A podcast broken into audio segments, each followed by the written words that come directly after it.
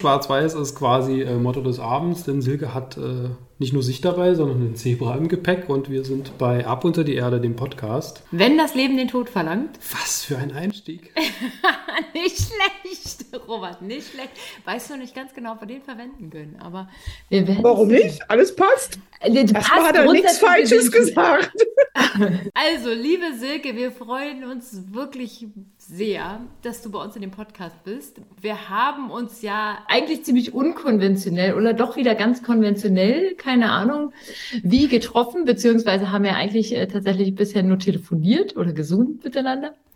Genau. Und ähm, ja, aber für uns ist es tatsächlich ein Thema, was natürlich öfter mal auftaucht und gerade auch ähm, einige unserer Kunden betrifft, aber auch, glaube ich, jeden da draußen, den es äh, vielleicht irgendwann mal trifft. Und dementsprechend finden wir das unglaublich wichtig, weil du einfach so eine wunderbare Art hast, darüber zu erzählen und auch so eine wunderbare Art hast, ähm, das weiterzugeben, was dir wichtig war. Wir haben uns kennengelernt, du hast uns kontaktiert. Warum hast du uns kontaktiert, lieber Silke? Ähm, warum habe ich euch kontaktiert? Instagram hat so sein, seine Algorithmen, keine Ahnung. Wahrscheinlich habe ich irgendwas gesagt in meinem Handy oder was gesucht. Äh, aber irgendwann seid ihr mir in meinen Feed gespielt äh, worden, irgendwie so. Ähm, und ich war schon seit längerem auf der Suche nach, ja, ich sag mal, meiner Beerdigungsvorbereitung. Klingt jetzt vielleicht so ein bisschen makaber. Habe mir also Gedanken gemacht, ähm, wie ich denn meine Beerdigung gestalten wollen würde, welche Hilfe ich meinen ja, Angehörigen geben könnte äh, in dem Bezug, wenn es dann also soweit ist, ähm, hatte dann selbst zu dem Zeitpunkt gerade drei Beerdigungen in sehr, sehr kurzer Zeit hintereinander von drei, ja, ich sag mal Herzensmenschen innerhalb von zehn Wochen. Ähm, so dass ich drei verschiedene Beerdigungen sehen konnte, miterleben durfte, ähm, eine selber davon organisieren musste. Und jede war so unterschiedlich. Und dann kam so äh, weil ich zu diesem Zeitpunkt natürlich mich schon mit dem Thema beschäftigen musste. Was ist denn mal, wenn? Wo ich dann also bei jeder so überlegt habe, oh, wie würde ich das bei mir machen? Würde ich das haben wollen? Würde ich das nicht haben wollen? Nee, so will ich das eigentlich gar nicht, aber geht das überhaupt? Und ja, und dann kamen so ganz viele, viele, viele Fragezeichen. Und wie gesagt, und diese Fragezeichen waren dann irgendwann an dem Punkt, wo ich dachte, ich brauche mal jemanden, mit dem ich reden kann, also so richtig reden kann, so, so von Mensch zu Mensch. Und hatte dann schon überlegt, ob ich mal an das, ich sag mal, hier örtliche äh, Bestattungsunternehmen gehe. Bin da mal vorbeigelaufen und habe gedacht, buh, äh, nee, das war's nicht. Und habe das dann also so ein bisschen auf die lange Bank geschoben, immer wieder, wie gesagt. Und dann kam auf einmal Instagram und spielte euch bei mir so in den Feed rein. Habe ich gesagt, ja, ich glaube, mit denen telefoniere ich. So fing das eigentlich an. Das ganze Elend. so schlimm ist es von meiner Seite her gar nicht, ehrlich gesagt. Ich würde sagen, noch, noch, ist kein, kein Elend da. Es äh, ist auch wie jetzt ein, ein sehr lustiges Telefonat gewesen, ein, ein sehr offenes. Robert hat so einen wunderbaren Einstieg gebracht. Zum, Zebra. Zum Thema Zebra. Zum genau. Thema Zebra. Du hast einen Zebra. Ich habe einen Zebra im Gepäck. Ähm, das ist also mein Instagram-Name, der sicherlich seinen, seinen Grund hatte. Ähm, ich habe also eine relativ seltene Krebserkrankung, wobei so selten ist sie auch nicht, aber sie ist halt nicht so verbreitet, wie man also Brustkrebs oder Darmkrebs hat. Ähm, ich habe also einen neuroendokrinen Tumor, das ist also kurz gesagt ein NET. Ähm, das ist für die neuroendokrinen Zellen, die man so überall im Körper hat. Die haben dann mal entschlossen, dass sie sich verändern möchten. Und äh, unser Maskottchen, ähm, sag mal, wie bei den Brustkrebspatienten diese pinke Schleife ist oder alles, was pink ist, ist halt bei uns das Zebra. Das hat halt mehrere Gründe, weil wir ähm, NET-Patienten, sage ich jetzt mal, unglaublich spät erst diagnostiziert werden, meistens, manchmal durch Zufall, weil sich unser Tumor unglaublich gut tarnt unter allgemeinen Beschwerden, die man so kennt, ob das Blutdruck ist oder Hitzewallungen oder ähm, äh, Durchfälle oder was weiß ich. Also man hat so normale, normale Beschwerden, geht damit zum Arzt und der Arzt sagt, ja, zu viel Stress, schlafen Sie mal mehr, essen Sie mal was anderes. Was auch immer, äh, bewegen Sie sich mehr, keine Ahnung, äh, bis man dann am Ende irgendwann sagt, aber so kann es nicht sein. Und dann kommt man oftmals auch schnell in die psychosomatische Ecke.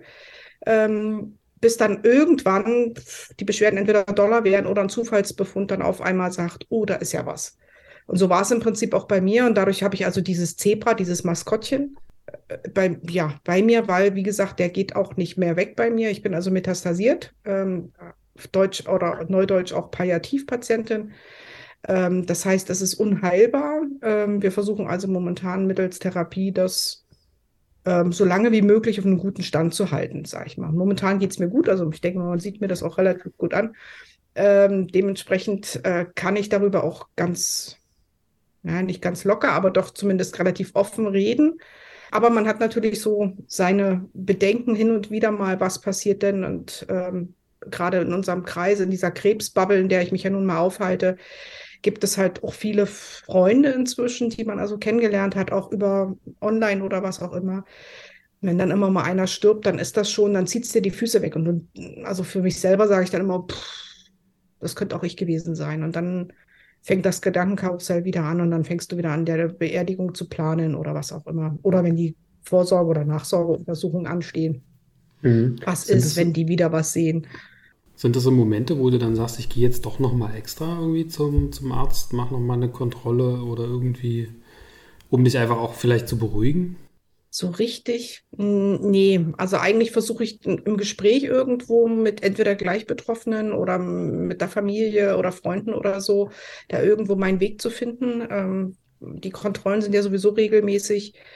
Ähm, und wenn ich da hingehen würde, würden die sagen, ja, wir sehen nicht mehr, als wenn wir wieder auf CT oder auf MRT gucken und bis dahin muss ich halt warten und Geduld haben.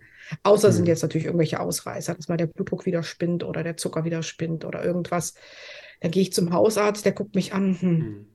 Sie mhm. kennen ihre Diagnose, sie wissen, was damit zusammenhängt. Also es gibt wirklich mhm. auch so Situationen, wo dann die Ärzte zu mir sagen, wissen Sie, Sie kennen Ihre Krankheit besser als ich, also weil es eben so selten mhm. ist. Und dann, ja, dann frage ich mich auch, warum gehe ich dahin? Also dann, naja. Selbstdiagnose. Mhm. Wie lange hast du für dich so gebraucht von dem Gedanken, ach, irgendwie will ich mich vielleicht mit der Bestattung auseinandersetzen, bis zu, ich äh, gucke dann doch mal, also bis wir uns quasi gesprochen haben? Ich sag mal, ich hatte schon mal einen Krebsverdacht, das ist schon ein paar Jahre her. Ähm, und vor der OP habe ich natürlich dann so diese Papiere fertig gemacht, zumindest, die mhm. man so, so haben sollte und so weiter. Da habe ich mich also damals schon mit beschäftigen müssen oder wollen, wie auch immer. Ähm, und als es dann aber alles gut ging, habe ich gesagt, pff, okay, und ad acta, sage ich jetzt mhm. mal. Ähm, dann, als die Diagnose selbst kam, war das eigentlich natürlich einer der ersten Gedanken mit. Äh, so nach dem Motto, mhm. okay, die Papiere habe ich ja schon mal alles. Äh, wer weiß, wie viel Zeit ich noch habe. Oh Gott, ich müsste jetzt, glaube ich, mal irgendwie in die Puschen kommen. Und ich glaube, oh, was will ich denn überhaupt? Und ging das also dann relativ zügig los. Ja. Mhm. Als es dann sich ein bisschen beruhigte, der erste Schock vorbei war, dann schiebt man auch gerne das Thema, glaube ich, nochmal. Weil eigentlich seine eigene Beerdigung planen ist irgendwie auch kacke. Also das mhm. ist ja, weiß ich nicht, ist irgendwie, hm, will man eigentlich nicht, glaube ich. Also ich zumindest habe mich da ziemlich schwer getan damit zum Anfang. Ja. Mhm. Also es Und ist deine... schon ein bisschen her. Und deine Familie? Also gab es so einen Punkt, wo du gesagt hast, so, ey, ich muss jetzt mit einem Bestatter mal telefonieren und holst sie vorher ins Boot oder hast du denen das verschwiegen? Oder? Also, ich glaube, ich kann mich noch deutlich daran erinnern. Wir haben telefoniert. Silke hat mich nämlich angerufen, hat mir erzählt, hey, ich habe eine lebensverkürzende Erkrankung. Genau. Genau. Und ich kann mich noch deutlich daran erinnern, dass du gesagt hast, oh, lass uns mal einen Termin machen, wenn mein Mann nicht zu Hause ist. Ich weiß noch gar nicht, ob ich ihm sagen will dass wir sprechen. Ich kann mich noch deutlich daran erinnern und ich musste schmunzeln, weil als wir dann den Zoom gemacht haben, hast du als allererstes gesagt, ich hab's ihm gesagt und es ist alles gut. Ja, wobei er war natürlich, ich meine, er kannte mich ja zu dem Zeitpunkt, wo äh, die Diagnose kam und wie ich dann so ein Loch gefallen bin, äh, wusste er also alles. Äh, hat mich da auch immer wieder versucht rauszuholen und immer wieder aufzumuntern und das wird schon und wir kriegen das schon hin und was weiß ich nicht alles, was man halt so versucht als Angehöriger wahrscheinlich. Ähm, und jedes Mal, wenn ich dann so angefangen habe mit irgendwelchen negativen Gedanken, war so sein erstes, oh Gott, ich muss die erstmal gleich wieder aus dem Loch holen, bevor die mir wieder so tief da reinfällt. Und als ich dann gesagt habe, du, ich habe da jemanden und ich würde da ganz gern mal und hm, hm, hm, und das sind Bestatter, okay. Warum? Wieso? Oh, da fing, also da lief bei ihm erstmal wieder das Kreisel da oben. Warum will ich jetzt mit einem Bestatter reden? Also so weit waren wir nur noch nie. Also wie tief ist denn diesmal das Loch so ungefähr? Ähm, dann habe ich ihm das aber versucht zu erklären, dass ich das einfach für mich geklärt haben will, dass ich das einfach, ähm, weil so kreisen die Gedanken ja doch ständig in meinem Kopf. Wie will ich, wie, was kann ich, was muss ich? Ähm, und dann ist es ja immer so die Frage, lieber hätte als haben oder umgekehrt, also lieber haben als hätten. Und habe gedacht, bevor ich dann irgendwo was verpasse, also zeitlich verpasse, dass ich was hätte, was noch regeln können und dann es zu spät ist, äh, dann habe ich ihm das versucht zu erklären und hat er gesagt, na gut, okay, aber dass du mir nicht wieder in so, nein, alles bleibt entspannt, ich will das wirklich nur mal ganz entspannt da mal drüber reden. Sag ich, und wenn ich mich dann entschieden habe, gebe ich dir auch Bescheid. Na, das ist ja nett.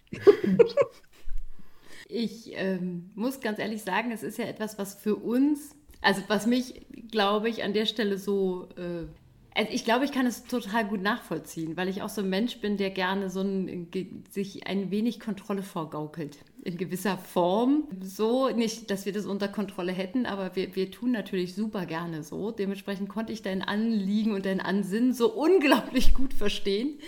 Ähm, und es ist tatsächlich auch etwas, was uns ja jetzt doch das ein oder andere Mal schon äh, passiert ist, dass Menschen sich auch in der Situation, wo es vielleicht noch völlig abwegig ist, dass sie darüber nachdenken, oder aber in der Situation, wo sie eigentlich ähm, gerade denken, sie gehen jetzt zum Beispiel nochmal in eine Studie mit rein oder sie gehen jetzt gerade nochmal in die neue Therapie oder so, sich dann aber nochmal mit uns in Verbindung setzen. Zum Beispiel eine Mutter, die halt einfach gerne wissen wollte, wer ist danach bei meinen Kindern? Wer, wer ist danach, wer, wer, geht diesen Weg sozusagen, wenn ich es nicht mehr unter Kontrolle habe? Wer geht dann den Weg mit meiner Familie?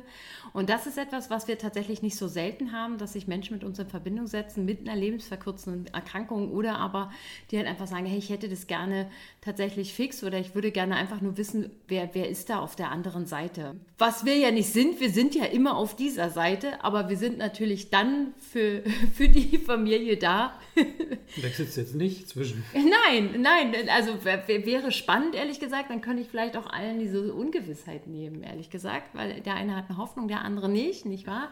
Aber grundsätzlich gesehen ähm, ist ja noch keiner zurückgekommen, abgesehen von dem einen, dem, an den man jetzt glauben kann oder nicht. Also, dem langhaarigen Alt-68er.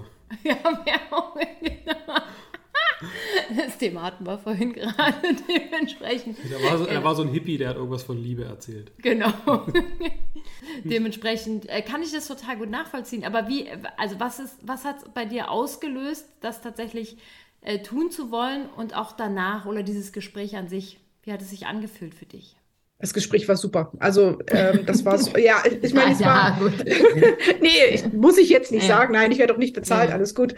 Ähm, nee, es war halt einfach ähm, erleichternd. Also für mich war es unglaublich erleichternd, als ich dann so gemerkt habe, okay, da gibt es Leute, die, sag ich mal, außerhalb von so einer Box oder über den Tellerrand oder wie auch immer man das nennen möchte, denken, die mir Möglichkeiten aufzeigen, die also dann doch vielleicht nicht üblich sind oder noch nicht so bekannt sind oder wie auch immer man es jetzt nennen möchte, ähm, so dass für mich irgendwo das sehr, sehr beruhigend war. Einfach beruhigend. Ich wusste, okay, ich kann jetzt also, klar, ich habe ja so ein bisschen so eine Art Ordner vorbereitet, wo natürlich bestimmte Sachen drin sind, wenn es bloß die Patientenverfügung und den ganze Kram ist.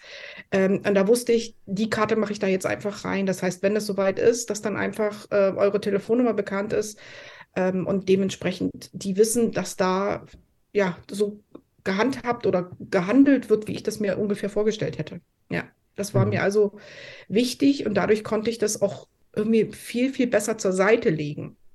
Also es war ja vorher immer wieder so ein permanenter Gedanke, ich müsste da und das war dann auf einmal wie weg. Also ich, weil ich wusste jetzt, ich habe da so einen Plan für mich, ich habe ein paar Ideen gesammelt, wie es sein könnte, habe die dann also auch sag mal zu Hause kundgetan, was ich mir vorstellen könnte, was ich mir nicht vorstellen könnte. Ähm, wir haben dann auch offen mit den Kindern darüber gesprochen. Das ist also auch ähm, sehr gut, sag ich mal, dass wir über so eine Themen natürlich reden können. Es fällt nicht leicht, um Gottes Willen. Aber zumindest ähm, ist auch bei den Kindern, weil es letztendlich geht es ja auch um die Kinder. Ich habe also gesagt, Kinder, selbst wenn euch jetzt was passiert, äh, ich bin zwar eure Mutter, aber letztendlich im Krankenhaus oder so, ich darf ja nicht mal was entscheiden.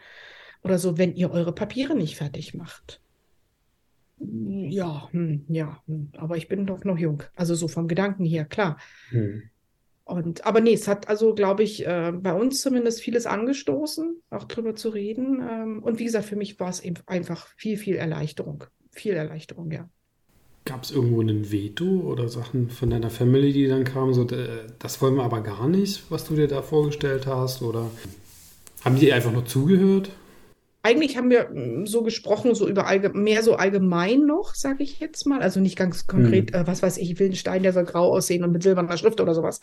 So gar nicht mal, sondern eigentlich mehr so ähm, grundsätzlich, dass ich gesagt habe, ich möchte nicht so eine steife Bestattungsfeier zum Beispiel, sondern ich möchte durchaus was, ähm, was angepasstes, sicherlich, aber trotzdem, ich will nicht sagen, lustig ist jetzt auch das falsche Wort, aber zumindest lockerer irgendwo oder wo man auch mal lachen darf oder wo, ich sage jetzt mal, bestimmte Themen auch nochmal oder, oder Episoden erzählt werden, die halt lustig waren und nicht immer nur so stocksteif und das und das hat sie gemacht und blablabla. Also das konnte ich mir gar nicht vorstellen. Ich habe das bei der Beerdigung von meinem Vater, die Trauerrede, also die Daten zur Trauerrede habe ich damals bei dem Bestatter abgegeben. Und er guckte mich dann an. Ich hatte das mit meinem Bruder abgesprochen. Er meinte, wollen Sie das wirklich so sagen lassen? Sag ja. Sag, so war mein Vater. Sag, er war ja nicht nur, äh, ich sag mal, irgendjemand äh, Oberguru-mäßiges, so, so Herrgott in Weiß oder, oder irgend sowas. Ähm, sag, der hatte ja auch seine Ecken und Kanten und jeder kannte sie. Also warum sollen wir diese Ecken und Kanten nicht ansprechen? Das macht ihn doch menschlich, das macht ihn doch so, wie er war und nicht irgendwo, wo wir ihn da auf so ein Podest dann auf einmal setzen und er war also der Tolle und er war toll, um Gottes Willen, aber er hatte auch Ecken und Kanten. Und ich dachte, nee, ich will, wenn, dann will ich das authentisch haben. Also ich glaube, das ist so das richtige Wort, authentisch eigentlich mehr. Und nicht irgendwo da so was Abgehobenes oder weil man das so macht. Also dieses, weil man das so macht, da reagiere ich sehr allergisch drauf. Gab nichts jetzt, wo die Familie jetzt so Veto einlegen konnte, weil wir es, wie gesagt, so Mhm. weit nicht hatten. Ähm, es war halt mehr so ein allgemeines drüber reden, mal, wie könnte man es vorstellen? Weil es kam dann auch die Frage auf, für wen ist eigentlich diese Trauerfeier?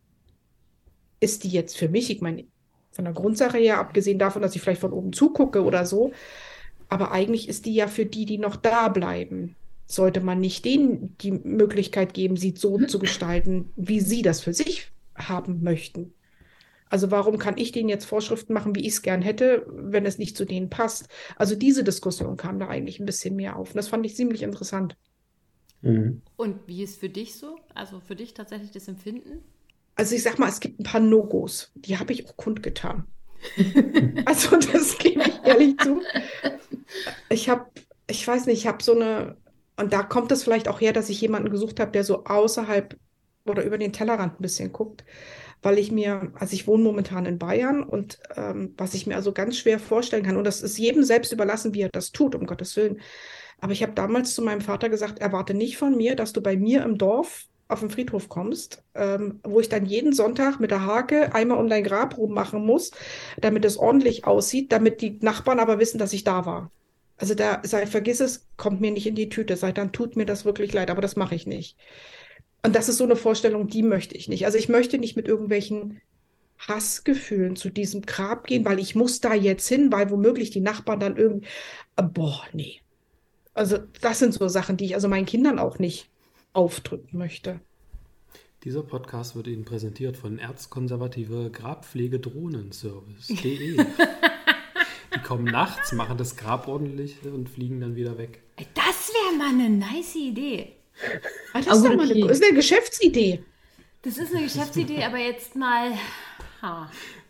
So eine Armee von kleinen Mini-Gartenrobotern, die Gräber pflegen. Nur einmal rundherum fahren. Mehr, Eigentlich mehr ist muss es eine gruselige Vorstellung. Irgendwann landen wir, So. irgendwann landen wir in so einer, in so einer äh, Geisterstunden äh, auf dem Friedhof, weil dann gibt es nämlich noch den Service, der illegalerweise die anderen Gräber verwüstet und dann müssen die die aber wieder schick machen und dann kämpfen die Drohnen nachts äh, mit ihren Roboterwaffen gegeneinander auf dem. Okay, jetzt. Nein, bei mir nicht. Manchmal. Manchmal habe ich Angst, liebe Silke, Vor der Grabpflege. vor der Grabpflege, die Robert organisieren würde. Deswegen haben wir ab unter die Erde gegründet. Das ist der eigentliche Grund. Niemand möchte Roberts Grabpflege, deswegen haben wir. Also für alle Leute, die Grabpflege easy haben wollen, Kirschlorbeer, da geht nichts ran. Kein Insekt, kein Mensch, das Zeug ist absolut hässlich und scheiße, pflanzt Kirschlorbeer auf Gräbern. Ja. Da könnten wir drüber sprechen. Darüber haben wir gesprochen. Darüber haben wir gesprochen, genau. Aber äh, für mich ist es ja tatsächlich äh, etwas, was ich, was ich total, also so schön fand, war, dass du ja eigentlich nur ganz kurz wissen wolltest von uns, was so ansatzweise möglich ist. Und dann hast du ja eigentlich das Telefonat mehr oder minder beendet, hast gesagt, super, ich lege eure Karte dahin, das war's. Also mehr Infos habe ich bis heute nicht von dir, liebe Silke nicht, also ich bin ja da relativ äh, entspannt, was das betrifft. Wir machen natürlich, wir sind natürlich auch nicht so die klassischen Bestatter mit den typischen Vorsorge und so. Das, äh, es gibt es natürlich auch und manchmal geht es einfach nicht anders, weil es rein vom Gesetzgeber her oder von den, äh, von den Betreuern her oder so nicht anders möglich ist. Aber ansonsten sind wir natürlich nicht die Bestatter, die jetzt jeder äh, Vorsorge hinterherlaufen. Das liegt äh, tatsächlich daran, dass wir natürlich Menschen gerne haben möchten, die ähm, das tatsächlich auch gerne mit uns machen wollen und nicht, weil ein Vertrag sie an uns fesselt. Ähm, das ist uns tatsächlich sehr wichtig, weil wir denken, wenn man schon durch diesen Weg gehen muss oder diesen Weg gehen muss, dann sollte man Leute an der Seite haben, denen man vertraut und die man im Zweifelsfall auch noch mag. So, das wäre, glaube ich, so das Idealste. Ähm, dementsprechend. Ich, ich habe die ganze Zeit im Kopf, na, die, die machen das dann schon. Ja, was? Naja, die machen das. Ja, was denn? Ja, die schon, da bin ich mir ganz ja, sicher. Die, na schön. ja, reicht ja. Genau, das war das Einzige, worum es ging, oder? Also, ja. Es ging nur darum, dass ich mal drüber nachdenken kann, was alles geht. Genau. Wir machen, wir machen alles, was du willst, solange wir das Siehst du? Genau, und dann, genau. Ja. Und dann habe ich gedacht, naja, dann machen die das und dann machen die das schon. Ja. Schön halt. Okay. Aber was ich total spannend finde an der Stelle war, dass du etwas gesagt hast und ich glaube, das ist etwas, was ähm, sich vielleicht Menschen tatsächlich auch noch mal durch den Kopf gehen lassen dürfen. Du hast gesagt, du konntest es damit abhaken. Ist für dich ist dadurch leichter geworden, damit zu leben, weil du diesen Part ein Stück weit abgehakt hast und kannst du dich deswegen besser aufs Leben konzentrieren? Oder würdest du sagen, es war einfach nur eine kleine organisatorische Geschichte? Oder ist es jetzt für dich einfach so, dass du wirklich darüber einfach nicht mehr nachdenken musst? Es ist so ein Stück von allem, glaube ich. Also ich sag mal, ich habe das erste Mal relativ früh, also ich habe eine Ausbildung gemacht zum psychoonkologischen Beraterin, kurz nach meiner Krebsdiagnose, weil ich eigentlich die Sachen lernen wollte, um mir selber zu helfen. Weil ich immer gedacht habe, wir waren damals mit dem Wohnmobil viel unterwegs und habe gedacht, oh, ich kann doch nicht alle jede Woche, jede zweite Woche zu irgendeinem so Psychoonkologen rennen, wenn ich da mal Angst habe und so. Also ich muss das für mich selber machen, damit ich dann mir selber helfen kann, so mit irgendwelchen Tools. Wenn die so eine Trickkiste haben, dann nehme ich die und dann, dann mache ich, helfe ich mir selber. Und in dieser Ausbildung war wer kann sich selber coachen? Also bis zu einem gewissen Punkt kannst du das, aber dann hört halt auf. Aber das wusste ich zu dem Zeitpunkt nicht. 90 Prozent aller Psychologen naiv. versuchen das. Nein.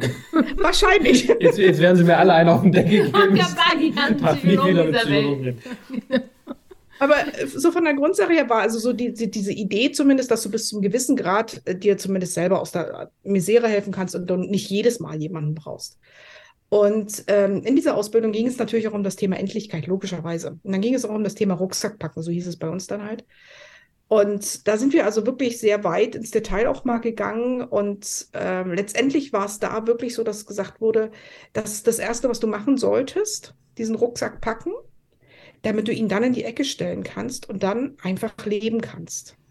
Und damals habe ich noch so ein bisschen überlegt, oh, meins, also ich meine, ich kann doch den Tod jetzt nicht einfach so aus meinem Leben, weil der ist ja irgendwo präsent, da ist ja irgendwie was. Aber es ist wirklich so.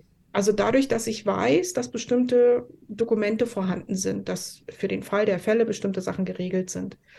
Dadurch, dass ich weiß, ähm, dass meine Familie äh, grundsätzlich informiert ist über bestimmte Themen, dass wir darüber mal gesprochen haben, das ist wie so ein bisschen wirklich wie, so wie, wie, wie ich es gesagt habe, es ist erleichtert. Ich habe es getan, ich habe drüber nachgedacht, ich habe es zu Papier gebracht.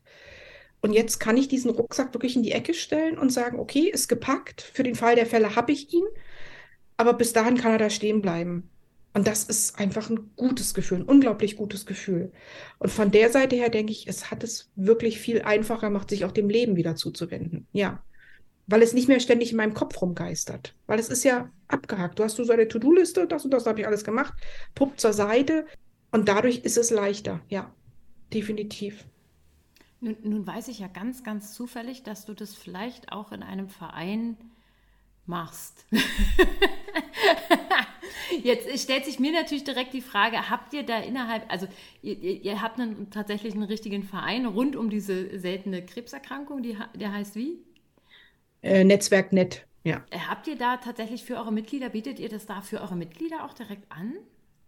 Wir sind da gerade dabei, ähm, also der Vorstand und ein paar engagierte ja, Mitglieder, sage ich mal, arbeiten gerade ähm, mehrere Broschüren aus. Und eine davon ist unter anderem auch für, ja, für das, das Ende oder die Endlichkeit oder alles, was damit im Zusammenhang steht.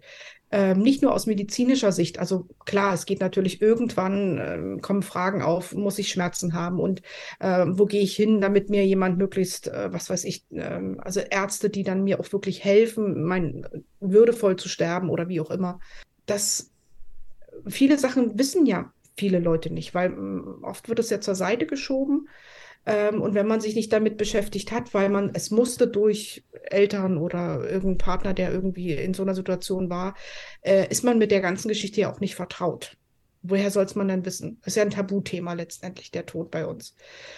Und ähm, dafür versucht jetzt der Verein, wie gesagt, auch ähm, eine Art Broschüre zu gestalten. Äh, welche Möglichkeiten ja, der Bestattung gibt es natürlich, also außerhalb von dem Standard, den man kennt, ähm, aber eben auch dieser Weg bis dahin. Ähm, was gibt es da für Möglichkeiten? Ähm, was ist, also nicht nur das, was man kennt, sondern vielleicht, ich will nicht sagen Gratwanderung, es geht ja auch oftmals, das Thema Sterbehilfe wird mit angesprochen oder natürlich auch diskutiert. Also ist das, da steht ja jeder unterschiedlich dazu. Ähm, aber es gibt ja auch da Mittel und Wege, sage ich jetzt mal, wenn man ja. das möchte. Und ich sag mal, bevor man sich das dann äh, versucht, irgendwie zusammenzuklauben aus dem Internet, dann lass uns doch lieber drüber sprechen. Ich meine, jeder macht sich darüber Gedanken und keiner redet drüber. Warum denn nicht? Hm. Also wir merken schon, an der Stelle müssen wir sagen, dass mit uns die Menschen sehr viel darüber sprechen und von uns sich tatsächlich auch immer wieder Rat und äh, Hilfe äh, wünschen an der Stelle. Wir sind einfach Bestatter, wir können da tatsächlich an der Stelle nicht helfen. Was wir allerdings jetzt immer wieder sagen ist, sucht euch früh einen Palliativmediziner. Das, deswegen habe ich mich gerade darüber gefreut, dass du gesagt hast, du bist ja schon in einer palliativen Situation und in der Palliativ äh, Betreuung drin. Dir geht es ja eindeutig noch richtig gut. Ähm, so, ich, ich weiß, äh, du kommst ja immer nach Berlin äh, für die Untersuchungen. Dementsprechend weiß ich, dass das immer die Tage sind, wo dann quasi immer so ist. Genau, ein bisschen genau, ist. Genau, dementsprechend. Ähm, aber äh, wann hast du dir dein, wann hast du für dich beschlossen, ich suche mir jetzt einen Palliativmediziner? Ähm, also sag mal, ich war noch nicht bei ihm. Also das gebe ich ähm, zu. Ich habe aber eine Bekannte, die auch hier wohnt, ähm, die also diese Erkrankung schon viele Jahre hat und die jetzt gesagt hat, du, es geht langsam, aber stetig in die Richtung, wo ich sage, pff, ich müsste mal. Und mit der habe ich gerade letztens mich getroffen und da haben wir uns darüber unterhalten, ähm, wer so wo was macht und welcher Arzt dann so einer wäre, der also in solchen Fällen und so weiter ähm, so, das ist so mit einer der nächsten Stationen, die ich irgendwo mit in Angriff nehme. Ähm, momentan war es immer noch so, dadurch, dass es mir noch wirklich sehr gut geht im Verhältnis oder entsprechend der Umstände sehr gut geht, ähm, war das immer noch so ein bisschen, was ich noch so vor mir herschiebe. Aber, also ich habe mich zumindest zum, mit der Thematik schon beschäftigt, was es alles für Möglichkeiten gibt. Also ob das der SAPV ist und äh, wer da also so mit reinspielt und wer da wen ansteuert und wo man dann hin müsste und so weiter. Habe mit meinem Hausarzt schon mal drüber gesprochen, ähm, der auch gesagt hat, ja, kriegen wir alles geregelt, äh, machen wir, kümmern wir uns drum. Ist also kein Thema. Aber noch, das ist so ein Thema, komischerweise, das schiebe ich noch so ein bisschen vor mir her. Das andere war mir wichtiger, warum auch immer. Mhm. Ich hatte letztens einen unheimlichen Anruf, äh, da rief da eine Frau an, äh, die seit vier Jahren ihre Mutter, nee, Schwiegermutter gepflegt hat. Ähm, zu Hause, so äh, mit einer Demenzerkrankung, äh, keine, also die hat es selber gemacht, sozusagen, die war ausgebildete Pflegerin und hat das alleine gemacht, kann man ja machen. Sprich, kein Pflegedienst da, keine Palliativsituation und jetzt geht es ihr rapide schlechter, sodass sie jetzt quasi stirbt. Und die hängt voll in den Seilen. Und dann rief sie mich an, ja, das geht jetzt quasi seit äh, ein, zwei Tagen so, dass sie stirbt und der Hausarzt kann, will nichts machen, weil ja dann wieder dieses Thema Sterbehilfe im Raum steht, wo wir ja eindeutig eine Lösung haben sollten, müssten, aber immer noch keine haben in dem Land, ähm, trotz dass das ja beschlossen ist. Ähm, jetzt so schnell an eine Palliativversorgung kommst du ja nicht ran, dass da mal eben der Palliativ, ja, ich habe jetzt hier noch irgendwie einen 13 Uhr Termin frei, ich komme da mal vorbei, geht nicht.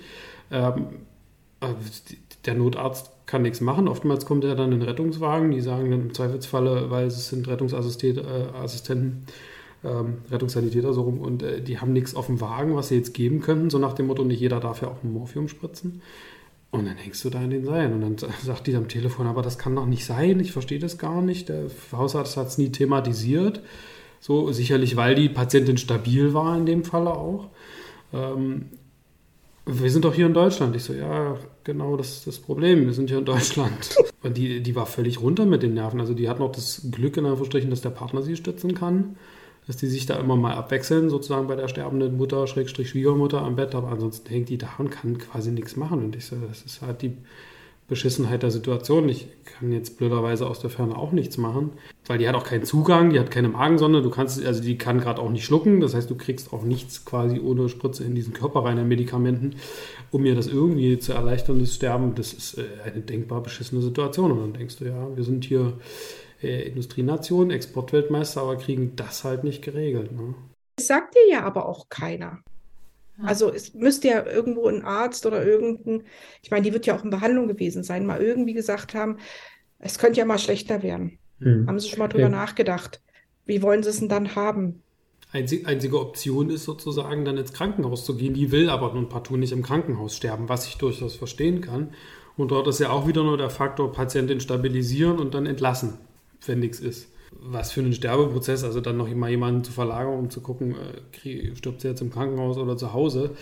Äh, ist äh, blöd, um es mal so zu sagen. Es ist einfach eine Kacksituation, deswegen äh, nochmal der Appell, sich rechtzeitig um eine Palliativversorgung zu kümmern, äh, weil dann auch wieder der nächste Faktor da ist, wenn, dann, wenn sie dann stirbt, also A, kannst du nichts machen, weil dann ist auch wieder, ein, wenn man dann irgendwas gibt, was man nicht geben darf oder sollte, dann steht ja wieder der Tatverdacht äh, im Raum, dass du da irgendwie nachgeholfen hast. Äh, sprich, dann geht es in den, in den äh, strafrechtlichen Bereich. Und äh, wenn dann derjenige verstorben ist, muss dann in dem Fall auch noch die, äh, die Verstorbene abgeholt werden und kommt in die Gerichtsmedizin, weil dann geguckt wird, was ist denn jetzt die Todesursache. Das heißt, du bist als Angehöriger, hast du dann auch nochmal bis du dann eine Freigabe hast und der Bestatter sie abholen darf. Es vergeht ja auch nochmal Zeit, wohingegen man, wenn man zu Hause in einer Palliativsituation verstirbt und ein Palliativmediziner das feststellt, weil er eben die Situation der Erkrankung kennt, kannst du auch zu Hause bleiben und alle können sich dort in einem normalen, gewohnten Umfeld verabschieden, was es ja den Umstehenden nochmal leichter und schöner macht tatsächlich. Ja, das kann ich mir gut vorstellen. Ja. Ich höre schon die, die Wählscheiben glühen, weil alle jetzt... Äh, Ganz hektisch, hysterisch. Und, und die ganzen Palliativmediziner sagen, oh Gott, als wenn ich nicht genug zu tun hätte. Schatz, wer ist mein also Palliativmediziner? Der, ich wollte gerade sagen, an der Stelle ja, es gibt zu wenig Palliativmediziner, das muss man sagen, aber ich habe auch wirklich sehr viele wunderbare äh, Palliativmediziner in dieser Zeit kennenlernen dürfen. Tatsächlich auch Menschen, die sehr nahbar waren und ähm, diesen Beruf aus vollem Herzen gewählt haben. Heute habe ich gerade über Insta einen, äh, einen Post geteilt, äh, warme Hände. Für mich ist es tatsächlich etwas, was ich denke, es ist ein so kostbarer Dienst tatsächlich bei Sterbenden zu sein, weil es äh, doch etwas ist, wir, wir alle wissen nicht, wie es danach weitergeht. Und ich glaube, an der Stelle ist es tatsächlich ähm, jemanden den Übergang A zu erleichtern und halt eventuell noch bei ihm zu sein. Das ist auch immer wieder was, was ich Angehörigen sage, wenn sie hier sind bei uns, wenn sie eine lange Pflegesituation hatten oder aber eine sehr belastende letzte, letzte Situation oder so. Diesen Dienst, den sie da geleistet haben, das ist einfach eins der größten Geschenke, die man einem Menschen machen kann an der Stelle. Dementsprechend ähm, danke an alle euch da draußen, die ihr pflegt tatsächlich und äh, bei Sterbenden seid, weil es tatsächlich für mich nicht selbstverständlich ist, dass man das macht. Weil man könnte ja darüber sprechen, dass es vielleicht sinnlos ist, äh, weil das ist ja eh schon abgehakt, das Thema, aber ganz und gar nicht in meinen Augen. Also ich habe also beide Situationen gehabt. Ich habe also meine Mutter äh, und meinen Vater ja schon verloren. Äh, bei meiner Mutter war also das auch, dass ich die Entscheidung treffen musste. Sie geht nicht ins Krankenhaus. Sie wird also nicht versucht, nochmal aufzupäppeln, äh, sondern habe im Prinzip mit meiner Entscheidung abgestimmt mit meinem Bruder und mit meinem Vater diese, ich sag mal, den Sterbeprozess letztendlich eingeleitet und nicht mit aller Gewalt nochmal versucht, irgendwas, äh, wie gesagt, sie war auch sterbenskrank. Und sie ist aber gestorben zu einem Zeitpunkt, wo wir alle weg waren. Ähm, mir hat aber die Pflegerin dann gesagt, ihre Mutter hat gewartet, bis sie weg waren. Weil ich gesagt habe, warum haben sie mich nicht angerufen? Sagt sie, weil ihre Mutter das so nicht wollte oder gewollt hätte. Die hat wirklich mit Absicht gewartet. Während es bei meinem Vater genau andersrum war, der hat gewartet, dass ich da war, dass ich komme, weil ich war gerade im Ausland, Corona, kein Test gekriegt, also den ganzen Kram. Aber ich habe immer wieder über, ich sage jetzt mal, ja, so mit ihm geredet, obwohl ich nicht da war und habe gesagt, Papa, wenn du möchtest, dass ich nochmal bei dir bin äh, und dir Tschüss sagen kann, dann musst du warten. So einfach ist es, dann musst du jetzt durchhalten. Und er hat durchgehalten. Also die äh, Schwestern, die haben mich dann begrüßt und haben gesagt, er wartet. Und dann habe ich gesagt, das ist super. Und ich muss sagen, ich habe den Tod meines Vaters viel, viel, viel besser verarbeitet, dadurch, dass ich bei ihm sein konnte ähm, wo viele gesagt haben, oh, wie kannst du das? Und das ist, oh, ich kann mir das nicht vorstellen und so weiter. Aber es ist das Beste, was mir passieren konnte, diese Möglichkeit zu haben, bei ihm zu sein. Und deshalb ja. finde ich das eigentlich auch total schön und wertvoll, wenn es dann Menschen gibt, die dabei sein können und sich das auch zutrauen. Also ja. sicherlich äh, nicht jedermanns Sache, um Gottes Willen. Aber ich fand es unglaublich wichtig. Das stimmt, das kommt auch mal so ein bisschen auf den Sterbeprozess drauf an, ne, wie, wie der geprägt ist. Also wir hatten äh, Ganz unterschiedliche schon. Also wenn du 16 Stunden lang, wir hatten jemanden, die war 16 Stunden lang alleine äh, bei ihrer Mutter am, äh, im Krankenhaus am, am, Bett, dann kriegst du da so, so ein schales Wasser irgendwie nur zu trinken und dann stirbt diese Frau da und das ist relativ trostlos sozusagen. Das ist natürlich noch eine andere Hausnummer als die, ach, ist äh, irgendwie, ne, hat gewartet, bis ich da bin. Wir haben uns nochmal umarmt und friedlich in den Arm eingeschlafen, in Anführungsstrichen. Äh, dazwischen ist ja quasi alles möglich, aber die, genau diese zwei Varianten hören wir auch immer wieder. Also die einen, die wirklich warten, bis dann die Person da ist, um sich nochmal zu verabschieden und das zusammen äh, sozusagen macht und dann oder die Variante, ich will, dass jetzt alle weg sind sozusagen, wenn alle wichtigen Personen gegangen sind, dann gehe auch ich. Äh. Ja, ein Palliativmediziner äh, hat auch gesagt immer, geht doch einfach mal eine Runde spazieren jetzt einfach mal eine Runde spazieren gehen, alle einmal raus. Vielleicht kann derjenige nicht loslassen, wenn ihr noch alle hier seid. So, also ich glaube, das ist tatsächlich auch sehr unterschiedlich, je nachdem, wie man am Leben gehangen hat oder äh, an den Personen drumherum.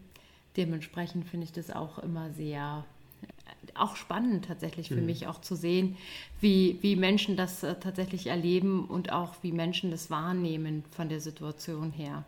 So, allerdings, was wir ja tatsächlich, wir sind ja große Freunde davon, sich nochmal am toten Körper zu verabschieden, beim Verstorbenen selber tatsächlich, weil ich oft das Gefühl habe, wenn es die Situation erlaubt und es möglich ist, es tatsächlich sehr viel Frieden nochmal gibt ähm, und halt auch so ein bisschen diese Lücke geschlossen wird, ähm, dass man auch wirklich realisiert, dass derjenige verstorben ist. Dementsprechend sind wir ja gerade dabei oder versuchen gerade händeringend ein neues Projekt umzusetzen, beziehungsweise ein Projekt, was uns äh, sehr, sehr ans Herz gewachsen ist. Wir wollen gerne ein, eine neue Art der Totenhalle ähm, konzipieren, beziehungsweise ist sie schon konzipiert, aber wir wollen die gerne umsetzen als Modellprojekt. Wir suchen, wollen tatsächlich ein ein Haus haben, was sehr nachhaltig ist, ein Erdhügelhaus, was äh, hoffentlich fast komplett ohne externe Kühlung funktioniert, was auch von der, äh, von der Ausstattung her nicht so ist wie ein normaler Kühlraum, wo ja wir im Moment unsere Verstorbenen lagern. Anders kann ich das in dem Falle nicht ausdrücken tatsächlich, weil da geht es uns tatsächlich darum, dass man wirklich Menschen hat, die in Särgen liegen, die ausschließlich da wirklich auch zur Ruhe kommen können. Dieses Gefühl zur Ruhe zu kommen, äh, ist vielleicht etwas, was äh, Quatsch ist, weil wir ja davon ausgehen, dass die Seele oder was das Bewusstsein oder wenn jemand daran glaubt, im Endeffekt gehen alle davon aus, es ist eine Hülle. In meinen Augen ist es eine Hülle, die allerdings sehr geliebt worden ist bis dato.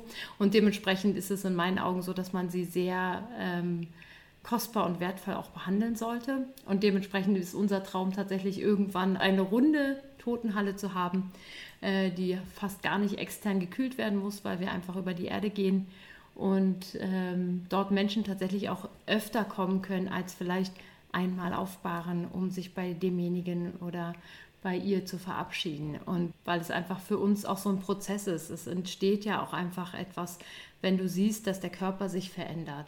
Das haben wir oft gerade auch bei Eltern, die ihr Kind gehen lassen mussten. Da ist es so, dass wir versuchen, sehr, sehr, sehr, sehr viele Möglichkeiten nochmal zu geben, dass die Eltern ihr Kind nochmal sehen um tatsächlich diesen Prozess auch aktiv zu erleben, dass der Körper sich verändert und dass das Kind, was da drin gewohnt hat, so nicht mehr da ist, sondern dass nur noch der Körper da ist und der Prozess tatsächlich auch verstanden werden kann vom Kopf her. Die Möglichkeiten gibt es, gibt es nicht immer, das wissen wir auch, aber wir versuchen es und ich glaube, dass es tatsächlich auch ja, neben der für mich selbstverständlichen Sache, dass wir irgendwie mit unseren Verstorbenen ähm, wertschätzend umgehen, aber auch noch dieser Abschiedsprozess dadurch tatsächlich auch zu einer, ja, ähm, vom Verstand her vielleicht so ein ganz kleines bisschen mehr begriffenen Situation wird. Ich würde sagen, es ist ja auch wie so ein allgemeiner Bildungsauftrag. Also du hast halt Früher gab es halt so ein Mausoleum. So, da hast du so eine Gebeinkammer irgendwie in einer Gruft, in Anführungsstrichen. Da kannst du hingehen, da sind die Leute von vor hunderten von Jahren gestorben. So als Schulklasse kannst du dir das dann angucken bei irgendwelchen Ausgrabungen. Toll. Also ist interessant, keine Frage. Ist auch eine kulturelle Geschichte. Dann hast du, äh, wenn man jetzt zynisch ist, gehst du in ein Pflegeheim, da hast du dann auch die äh, Toten in Anführungsstrichen oder die Menschen, die äh, zumindest laut unserem System darauf warten, dass es dann bald soweit ist. Ähm, jetzt mal ganz äh, makaber überspitzt formuliert. Ähm, du kannst auf den Friedhof gehen, da sind die Menschen schon tot, aber wo gehst du denn hin, um, also das dazwischen findet ja auch statt. Und wenn du dann, keine Ahnung, mit einer Schulklasse in so eine Halle gehst und da stehen Särge und das Ding ist mit Holz ausgekleidet, das heißt, auch wenn es da kühl ist, hast du ein warmes Material. Äh, und die können sich angucken, aha, okay, wenn Mama, Papa XY sterben, dann kann es sein, dass die hier hinkommen. Ach, da kann man sich nochmal verabschieden, da kann man die nochmal waschen, da kann man sie nochmal anziehen. Ähm, dann bekommt das, glaube ich, ein etwas Normaleres äh, auch wenn der Tod ja etwas sehr Besonderes ist äh, und etwas Begreifbares und man redet halt eher drüber, als wo ist denn jetzt Oma und Opa? Also es ist für uns ja auch ganz wichtig, dass wir den Leuten sagen, wenn wir jemanden abholen oder ins Krematorium überführen, wann sind denn die Leute wo? So, welches Krematorium fahren wir denn an? Wo ist denn der geliebte Mensch da von dir? Ich finde, das ist eine Transparenz, die hat man verdient. So, also, das solltest du schon irgendwie wissen, glaube ich. Ja, ich finde, also ich sag mal, ich habe das ja gesehen bei meinem Vater, dadurch, dass ich ihm dabei war, wie sich dieser Körper verändert. Und das war genau mhm. für mich das Entscheidende, gerade so wie du es beschrieben hast, um zu verstehen, dass das wirklich nur noch eine Hülle ist.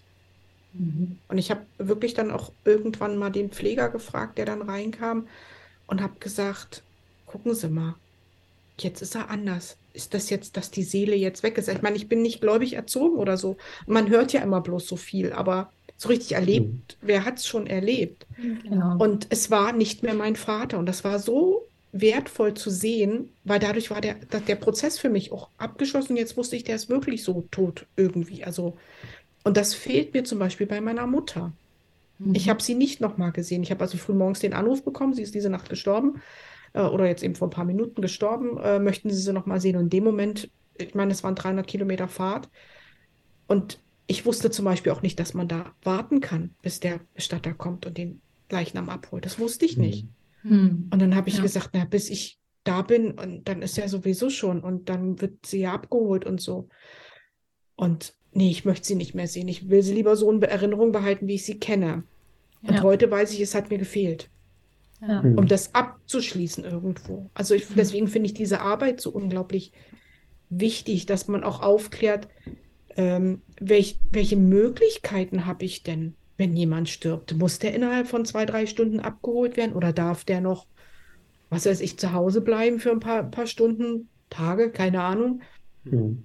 Ähm, ja. Und das weiß keiner. Früher war das ja, ich sag mal, wir sind in, in, Familien, in Großfamilien groß geworden und da ist das ja irgendwie normal gewesen. Da ist die Oma gestorben, da ist die Tante gestorben und man ist als Kind damit ja aufgewachsen. Das war normal. Aber heute, wer stirbt schon noch zu Hause? Die wenigsten, muss man ja jetzt mal sagen. Und wenn dann mehr plötzlich. Aber sobald irgendwo jemand ähm, absehbar, dann ist es oftmals eben nicht mehr zu Hause. Das heißt, auch Kinder kommen damit nicht in Berührung. Meine Eltern haben mich nicht mal mehr zu meinen Großeltern gelassen, als die im Sterben lagen. Nee, nee, ja. mach, hm, bleib mal schön fern und behalt sie so in Erinnerung, äh, wie sie waren. Da fehlt aber was. Und deswegen ja. finde ich das so wertvoll, auch diese Aufklärungsarbeit, wie du es jetzt gerade gesagt hast, ähm, was alles möglich ist. Also, dass ich eben sagen kann, nee, der bleibt jetzt noch 24 Stunden hier bei mir zu Hause, mhm. weil ich will in Ruhe Abschied nehmen oder so. Aber das, wie gesagt, das weiß keiner und das erzählt dir ja auch so ohne weiteres keiner. Also so eine Geschichte aus meiner Kindheit, eines der gruseligsten äh, medialen Fälle war damals, äh, wenige werden sich noch erinnern, es gibt Barbara Blocksberg, Bernhard Blocksberg, das sind die Eltern von Baby Blocksberg. Und Baby hatte einen Bruder, Boris Blocksberg. Blocksberg. Der kam aber irgendwann nicht mehr vor. Die haben die Rolle einfach gestrichen und niemand hat darüber geredet, was mit Boris passiert ist. Keiner weiß, wo er ist, ob er in einem Internat ist, adoptiert wurde, ob er gestorben ist. Keine Ahnung. Das beschäftigt mich bis heute. Seit meiner Und Kindheit. das stimmt ehrlich gesagt, weil jetzt hat er Töchter, die Bibi Blocksberg hören und seitdem hat er quasi permanent damit zu tun. Also falls das irgendwie, hinweg, aber genau. falls es. Autoren des Hörspiels hören, ich würde gerne wissen, was ist mit Boris Blocksberg passiert. Ja, aber als Kind beschäftigt einen sowas. Wo ist er Ja. denn auf einmal? War weg. Nicht mal Wikipedia weiß was. Was soll ich sagen? Er ist darüber immer noch nicht hinweg, ehrlich gesagt. Es ist jetzt schon Thema seit mehreren Monaten bei uns im Büro. Ja, nicht, dass du denkst, es ist ein Trauma, was gerade ist, ist jetzt schon länger Thema. Dementsprechend denke ich, es sitzt sehr, sehr tief bei Oma. Ja, ähm, aber es, vielleicht ist es auch tatsächlich so ein, so ein Geist der Zeit. Entweder haben wir uns dahin gearbeitet oder es ist zufällig, aber dieses Löschen, dieses Aufhören von Dingen, also Beziehungen hören halt auf, du löscht irgendwie Leute, du blockierst die, also sind dann halt weg. So. Und so ist es ja mit Verstorbenen auch dann ein Stück weit, wenn du nicht diesen, was ist denn da dazwischen passiert, wie kam es denn dann da, dazu? Wie war das mit ihrer Bubble? Du hast ja auch gesagt, du bist in deiner Krebsbubble drin. Aber sag mir mal, was tust du ganz persönlich dagegen, dass du ähm, da eben nicht drin versinkst? Du hast gesagt, du hast jetzt äh, da tatsächlich deine Beraterausbildung gemacht. Hast du die fertig gemacht? Ja, ja, ja, ja. Ja, gemacht. Also, Entschuldigung, ja, natürlich, aber die habe ich fertig gemacht. Ja, ja. Also ich habe äh, sehr, sehr schnell dann erkannt, dass es also nicht nur für mich geht, sondern dass ich das also wirklich auch einbringen kann und damit auch, also damit wirklich anderen Menschen helfen kann. Das, ja, was, was mache ich selber? Es ist halt, ist eine gute Frage. Also ich habe ähm, relativ frühzeitig nach meiner Diagnose mit einer Bekannten telefoniert, die selbst also eine Krebsdiagnose hatte. Und die hat mir dann eigentlich nur eine Geschichte erzählt. Und diese Geschichte ist bei mir so hängen geblieben. Und ich glaube, das ist das, wonach ich dann auch wirklich versuche, wirklich mein Leben momentan zu leben, wie es halt ist. Weil ich mir gesagt habe, okay, ähm, der Krebs nimmt mir wahrscheinlich von hinten irgendwo Lebenszeit. Zumindest muss ich nach dem, wenn es nach den Ärzten geht, muss ich davon ausgehen, dass das so ist. Wie viel das ist, wissen wir alle nicht. Wir wissen aber auch nicht, ob ich, oder ich weiß auch nicht, ob ich morgen, äh, ich sag mal, aus der Haustür gehe und ich sag mal, mir irgendwas anderes passiert. Dachziegel auf den Kopf fällt, LKW kommt, was weiß ich denn. Also ich weiß ja nie, wann es soweit ist. Ähm, aber ich habe mir eben gesagt, auch wenn der Krebs mir das von hinten schon abknapst, diese Zeit, dann ist das schon schlimm genug, dass ich also vielleicht meine Rente nicht mehr erreichen werde. Aber die Zeit bis dahin, die ist doch wohl meine. Ich meine, der kann die da hinten haben, okay, aber bis dahin ist meine Zeit. Und da hat er mir im Prinzip so wenig wie möglich reinzufuschen irgendwo.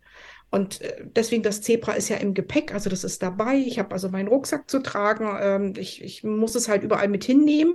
Ich kann es nicht einfach in die Ecke stellen wie den anderen Rucksack und sagen, ja, bleib du mal stehen, verstaub da mal schön. Ganz so einfach ist es halt leider nicht. Ähm, aber es ist halt im Rucksack drin. Das heißt, ich trage diesen Rucksack, okay, ähm, aber ich entscheide, wo wir lang gehen. Und das ist so für mich momentan so. Also an diesem Bild, ich bin also auch sehr mehr bildlich veranlagt, sage ich mal, dass ich mir sowas immer vorstelle. Und diese Vorstellung hilft mir eigentlich ziemlich gut, dass ich einfach sage, du kannst den Rest haben, okay, darauf können wir uns einigen, aber bis dahin ist es mein Leben und ich entscheide, was passiert. So gut es halt eben geht. Es gibt auch Tage, da die sind schwarz und manche sind schwärzer. Ähm, da geht es mir auch nicht so, dass ich sage, äh, dann sage ich auch, weißt du, dann nimm doch mich, dann äh, nimm das Feld hier ein und dann ist gut. Ähm, klar, die Phasen gibt es auch, aber im Grunde genommen sage ich mir dann immer, nö, nee, will ich nicht. Also so einfach äh, streiche ich hier nicht die Segel, so geht's nicht. Und das hilft. Also das hat mir wirklich geholfen. Und natürlich, wie gesagt, bestimmte Menschen, die dann um mich rum, äh, die mir auch helfen, mit solchen Situationen dann natürlich umzugehen, ähm, die mich dann auffangen, die mit mir drüber reden. Und dann gibt es natürlich auch so mal Fragen, die, die, die dann immer gestellt werden, so nach dem Motto, den Sinn im Leben finden. Und ich finde das immer so eine große Aufgabe, also so eine große, Hast du jetzt heute nicht parat? Gleich. äh, so. nee, weil ich dieses Sinn im, also so Sinn des Lebens finde ich immer so schwierig irgendwo, weil das klingt immer so nach, ich muss jetzt ein spezielles Ding haben und das ist dann meins. Ähm, wenn ich aber sage Sinn im Leben, dann ist das so ein weit gefächert und dann kann das vieles sein. Und deshalb ist das für mich so, also ich versuche einfach den Sinn im Leben momentan zu finden. Mit Hürden und, und auch mal auf die Nase gehen, logischerweise. Ähm, aber ich versuche gerade eben so zu, rauszufinden, was will ich denn noch, logischerweise, ohne mich da einschränken zu wollen mit dem Sinn des Lebens, sondern wirklich den Sinn in meinem Leben zu finden. Und willst du es uns verraten? Warte, ich bin noch mitten im Prozess. Also wir können nächstes Jahr gerne noch mal reden. Vielleicht bin ich dann nicht. Ja, wenigstens so eine Kleinigkeit, dann können wir dich drauf festnageln. Du weißt ja. Ja, genau. Nee, das ist genau der Grund, warum ich es nicht mache. Komm schon. Genau. Silke also, macht jetzt nur weil, noch das. das was richtig, richtig gut ist, wenn du das jetzt hier aussprichst, dann ist es tatsächlich schon real und dann ist quasi, geht kein Weg mehr dran vorbei, oder? Ja, also ich sag mal, ich bin, also diese, diese psychoonkologische Beraterausbildung, die habe ich, also ich sag mal, das ist so mein Herzensbaby. Also ich habe einen normalen Job, sage ich jetzt mal, aber das ist so mein Herzensprojekt. Ähm, ich habe dazu dann natürlich andere Weiterbildungen und, und das Ding ganz rundrum zum, gemacht, logischerweise, weil mich das halt sehr interessiert. Und bin jetzt gerade dabei, eine Hypnoseausbildung zu machen. Aber in der Richtung Schmerzbehandlung, ähm, also um wieder aus dem Grund, damit ich vielleicht mir selber helfen kann. Wahrscheinlich nimmst du Selbsthypnose auf, hast du keine Schmerzen mehr, wenn es dann zum Ende hin vielleicht immer schlimmer wird oder so. Ähm, das ist also so ein Thema, Ängste und Schmerzen ähm, mittels Hypnose. Einfach auch in diesem, auf diesem Weg, ich sag mal, für Palliativpatienten ähm, damit da irgendwo man nicht nur vollgepumpt mit Morphin dann abgeschossen wird oder so, sondern dass es vielleicht auch noch andere Wege gibt, ähm, damit vielleicht umgehen zu können. Ich bin noch mittendrin, ich kann dir nicht sagen, wie es funktioniert, ob es wirklich komplett funktioniert. Ich selber konnte es an mir noch nicht ausprobieren, weil ich keine Schmerzen habe momentan. Also es ist momentan, mm, aber nagel mich ruhig fest. Also das ist so, äh, wo ich jetzt gerade dran bin. Ähm, ich freue mich darauf, dass wir Silke in einem Jahr begrüßen dürfen zu dem Thema Schmerzen weg in der palliativen Situation durch Hypnose. Mal gucken, äh, vielleicht nicht, ich meine, unter zumindest unterstützen kann es definitiv funktionieren, bin ich mir ganz sicher. Ich bin mir tatsächlich auch ganz sicher. Ich glaube, das ist äh, wirklich sehr davon abhängig, inwieweit man Kontrolle äh, abgeben und abnehmen will oder nicht. Und ich glaube tatsächlich auch, wir hatten gerade letztens jemanden hier auch, der tatsächlich eine Hypnoseausbildung hat ähm, und selber auch gesagt hat, es war für ihn sehr faszinierend zu sehen, dass er in der Lage ist, andere zu hypnotisieren. Er selber sich aber nicht und auch andere ihn nicht hypnotisieren können. Dann haben sie was falsch gemacht, weil eigentlich jeder hypnotisierbar ist. Also das ja. weiß ich. Das, das, was soll ich sagen? Also, Robert, du würd, könntest jetzt an Robert schon wieder gleich dich ausprobieren. Einmal an einer Hypnose teilgenommen, allerdings war das so ein, so ein Show-Ding. Ja, na gut, das ist ja auch, wir reden hier von klinischer Hypnose, wir reden von was anderem. das ist mir durchaus bewusst und ich habe dann auf dieser Bühne gesessen und mich gefragt, funktio also funktioniert das jetzt quasi für alle außen, weil alle, die da sind, machen mit, um zu gucken, ob es klappt, wenn ich das mache, was der sagt. Mhm.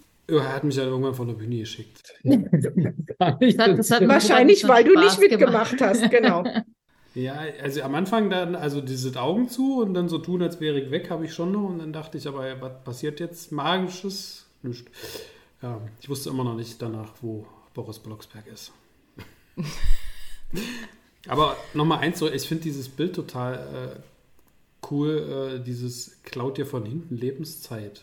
Das ist so ein, hatte ich noch nicht auf dem Schirm, dieses Denkmodell, aber ja, ich das so, ne, befreit dich natürlich ein Stück weit von dem, äh, ich muss mich jetzt damit rumärgern. Also du hast ja schon gesagt, mit, mit Teilaspekten schon, logischerweise, aber nicht so komplett, weil so von beiden Enden und dann irgendwann trifft man sich, sagt sich Hallo und sagt, Mensch, du schon hier, so ein Mist.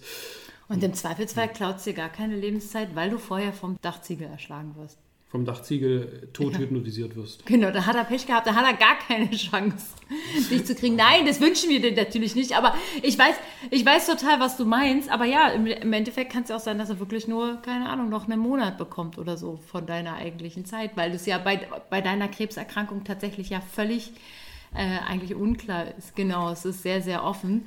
Dementsprechend finde ich es großartig, dass ihr diesen Verein habt. Ich äh, muss jetzt hier nochmal ein bisschen äh, alle, die, die äh, quasi noch nicht, ja, alle, die ihr noch nicht davon wisst, also weil ich glaube, manchmal steckt man ja auch da drin und gerade je nachdem, wo man halt ist in seiner Region oder so, hat man vielleicht auch noch nicht die Infos oder traut sich vielleicht auch gar nicht so einem Verein. Äh, also wir sind kein Trauerverein, also wir sitzen nicht alle da und sagen, also wie gesagt, mehr über 50, 60 Prozent sind palliativ in unserem Verein weil die Diagnose eben meistens so spät kommt. Aber wir sitzen nicht da und blasen Trübsal. Definitiv genau. nicht. Also das ist, glaube ich, auch eine falsche Vorstellung oftmals, die man von Selbsthilfegruppen in sowas hat, die dann alle da sitzen und ihr Leid jammern oder so. Mm -mm.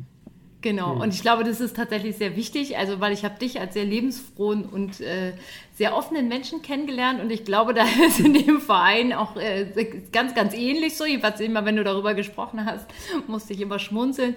Dementsprechend würde ich jedem Mut machen, tatsächlich auch nochmal zu gucken, je nachdem, auch gerade wenn man eine lebensverkürzende Erkrankung hat. Natürlich bekommt man das im Zweifelsfall wahrscheinlich auch von seinem Arzt äh, zu hören oder so. Aber ich glaube, es ist noch mal leichter, wenn man das von, na, von jemandem hört, der selber betroffen ist, dass das tatsächlich sehr helfen kann und tatsächlich auch einfach so ein bisschen mehr Freiheit bringt, weil man sich vielleicht mit Themen leichter und äh, ja auf einer anderen Ebene befassen kann, als man es vielleicht sonst tun würde.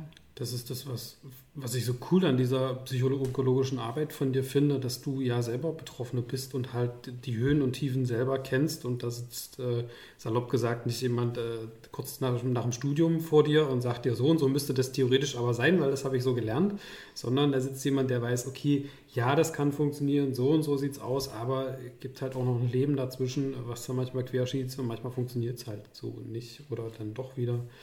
Ähm, das finde ich total angenehm. Ja, ich, ich denke mal, das ist aber auch bei vielen, also das, weil du das gerade gesagt hast, auch mit der Selbsthilfegruppe, letztendlich dieses Wissen von anderen Mitpatienten. Ähm, der Arzt erzählt dir es wieder meistens, wie es in der Theorie ist. Und er hat sicherlich seine Patienten aufgrund dessen er ja diese Erfahrungen irgendwo hat. Es sind aber immer nur Erfahrungen, Hörensagen von anderen. Und manchmal brauchst du eben mehr als nur dieses medizinische Wissen. Da geht es dann also wirklich um praktische Dinge, Alltagsdinge. Und dann eben auch um Sachen, die du sonst dich nicht traust, mit jemandem zu besprechen. Weil wer spricht schon gerne über Krebs, wer spricht schon gerne über den Tod? Ich, ich war auf der Reha, werde ich nie vergessen, ähm, vor zwei Jahren, äh, auf einer rein onkologischen Reha. Viele haben mich angeguckt und haben gesagt, bist du dir sicher, da sind nur Krebspatienten? Und ich muss heute sagen, es war das Beste, was mir passieren konnte. Weil du hattest Menschen, die waren so wie ich und du. Also die die, die steckten da mittendrin. Du musstest niemandem was erklären, du hat, musstest niemandem Rechenschaft ablegen oder irgendwo Tabuthemen. Es gab keine Tabuthemen. Während wenn du, ich sag mal, auf einer normalen Reha bist, wo also der mit dem Knie und mit der mit seiner kaputten Hüfte noch mit rumläuft und jeder erzählt sich so seine Horrorgeschichte und dann fragen sie dich, weil du relativ normal aussiehst, sag ich mal, wie bei mir jetzt zum Beispiel, also Haare noch auf dem Kopf. Ähm, und dann fragt man dich, und was hast du, warum bist du hier? Und du sagst Krebs. Mhm. Schweigen im Walde. Traut sich keiner mehr zu reden. Und dafür brauchst du einfach Menschen, die in der gleichen Situation sind wie du. Und da kann dir der Arzt noch so viel Theoretisches erzählen. Themen gibt wie, äh, keine Ahnung, Partnerschaft, Sexualität, das äh, kann dir der Hausarzt im Zweifelsfall auch nichts raten. genau, ja, es ist genau. Oder es Essen. genau das. Also Essen und also man bespricht ja doch tatsächlich viele Themen einfach mit seinem Hausarzt dann im Zweifelsfall auch nicht. Aber sag mal, hast du auch das Problem, wenn du die Tabletten nimmst, zum Beispiel? Also ich glaube, das ist tatsächlich etwas, was äh, man einfach an der Stelle glaube ich. Und deswegen freue ich mich über deine offene Art tatsächlich. Ähm, ich freue mich, dass wir uns kennengelernt haben. Ich hoffe, wir werden noch äh, viele Male äh, mit voneinander lesen. Ich bin wieder in Berlin und ich hoffe, es ist alles gut. Ihr werdet mit äh, informiert, definitiv. Genau. Ja. Wir danken dir für deine Zeit. Jetzt kommt der Werbeblock, dann kommt die Frage. Erster Werbeblock ähm, will ich nochmal Grabparty Moos bewerben, äh, den Verein, den wir mit initiiert haben, wo es darum geht, Leuten eine Wunschbestattung zu ermöglichen, die sich das sonst vielleicht nicht leisten können. Also für wen das auch ein Anliegen ist, kann sich gerne unter Grabparty-Moos da kundig machen. Das zweite ist, äh, falls jemand uns unterstützen möchte, was die Leichenhalle, die Totenhalle betrifft. Meine Güte, macht heute richtig Werbeblock ja, tatsächlich. Ich sage ja, der Werbeblock. Wirklich, ich bin ganz irritiert hier. Wir müssen ja Projekte auch mal voranbringen. Ja? Ach, Dementsprechend, also wer Bock hat, eine neue eine neue Totenhalle zu, äh, mit uns zu planen, zu bauen, der kann sich auch gerne melden. Oder jemand, äh, der 2,50 Euro in der Tasche hat. Äh, Geld ist immer mal so ein Thema. ähm, und jetzt der Werbeblock für dich, liebe Silke, nämlich wie können Menschen dich äh, selber beziehungsweise deine Arbeit und oder den Verein unterstützen? Gibt es was, was du brauchst, wo du sagst, Mensch, das wäre total cool, wir wollen das Netzwerk ausbauen oder äh, wir brauchen Geld, weiß der Fuchs was? Ja, gut, ich sag mal, das ist ja, wie bei jeder Verein lebt natürlich immer von Spenden, das ist klar, das ist normal. Ähm, da auf jeden Fall sind wir immer dankbar, auch über Möglichkeiten sicherlich mal, ähm, wo jemand auch Aufklärungsarbeit mit uns zusammen macht, weil halt viele erst sehr spät diagnostiziert werden, weil halt viele auch Hausärzte es nicht wissen und nicht kennen. Das ist auf jeden Fall immer ein Thema. Ähm, 2,50 Euro in der Tasche sind auch immer ganz gut. Aber wie gesagt, äh, ich denke mal, die, die Aufklärungsarbeit ist bei uns eigentlich ein größeres Thema, was uns eigentlich mehr am Herzen liegt, dass also man schon mal von dem Zebra gehört hat, dass man schon mal von dem Net gehört hat. Ähm, das ist so ein Thema. Und bei mir, ich bin glücklich, ist alles gut. Also ich sag mal, ich bin zufrieden, so wie es ist äh, momentan. Mhm. Ich genieße das Leben, ähm, möchte eigentlich nur, dass möglichst viele Krebspatienten auch ihren Weg finden, ähm, damit umzugehen. Also ich meine, viele haben ja die gute Heilungschancen auch. Und für die gibt es also Licht am Ende des Tunnels. Aber es gibt auch viele, die eben diesen Licht am Ende des Tunnels im eigentlichen Sinne nicht mehr haben. Die werden manchmal so ein bisschen vergessen an der einen oder anderen Stelle, ähm, weil ja, wir sind halt palliativ. Wir haben das manchmal für lange, für Monate, manchmal auch für Jahre, ähm, diese Diagnose im Gepäck. Mir sieht man es zum Beispiel nicht an. Das ist einerseits wunder, wunderbar. Also ich kann mich unauffällig, sage ich jetzt mal, in der Öffentlichkeit bewegen, ohne dass man mir ansieht, dass ich also eigentlich ähm, ziemlich krank bin. Aber es ist halt auch gleichzeitig die Erwartungshaltung anderer oder man weiß halt nicht, was ist denn Palliativ? Dieses Palliativ, dass das immer gleichgesetzt wird mit sterbend, richtig. Das finde ich so schlimm. Also, dass das immer Palliativ ist gleich Hospiz, ist gleich Tod. Auch da fehlt mir die Aufklärungsarbeit, dass Palliativ durchaus auch nicht nur heißt, äh, Schmerzen nehmen und so weiter, sondern dass Palliativ auch sehr lange sein kann und Palliativ auch durchaus noch schöne Seiten haben kann. Aber in dem Moment, wo du das erste Mal auf deinem Arztbrief liest, Palliativ, denkst du, okay, morgen bin ich tot, morgen sterbe ich, weil niemand weiß, dass Palliativ noch viel mehr bedeutet. Und mhm. das ist immer so das, wo ich sage, oh, da, da wäre es schön, wenn da auch noch mal jemand ja so ein bisschen mehr Aufklärungsarbeit leistet. Dass es eben doch Palliativpatienten gibt, die für viele Jahre mit diesem Titel rumlaufen müssen, die also viele Jahre auch diesen, diese Angst vor dem Tod im Kopf haben. Ich meine, wir werden alle sterben. Die meisten wissen es halt bloß nicht, dass es oder wollen es nicht wahrhaben. Ich meine, ihr seid sicherlich in einer Branche, wo ihr jeden Tag mit dem Tod konfrontiert seid. Aber der Otto-Normalbürger wird halt nicht damit konfrontiert. Ja. Und ja. denkt dann immer, ja, haben alle das ewige Leben. Und, aber es gibt, wie gesagt, auch Palliativpatienten, die sehr viele Jahre damit noch leben müssen. Und auch die sollten Gehör finden. Mit ihren Bedürfnissen, die sie auch haben. Ein wunderbarer Schlussappell. Dementsprechend, also genug Raum, sich zu engagieren, ist auf jeden Fall. Wir werden alles verlinken. Jetzt meine letzte Frage, nämlich hast du einen Song für dich, wo du sagst, der muss unbedingt auf meiner Bestattung laufen? Das ist eigentlich mehr so, wenn ich das jetzt sagen würde. Also es darf Partyschlager kommen.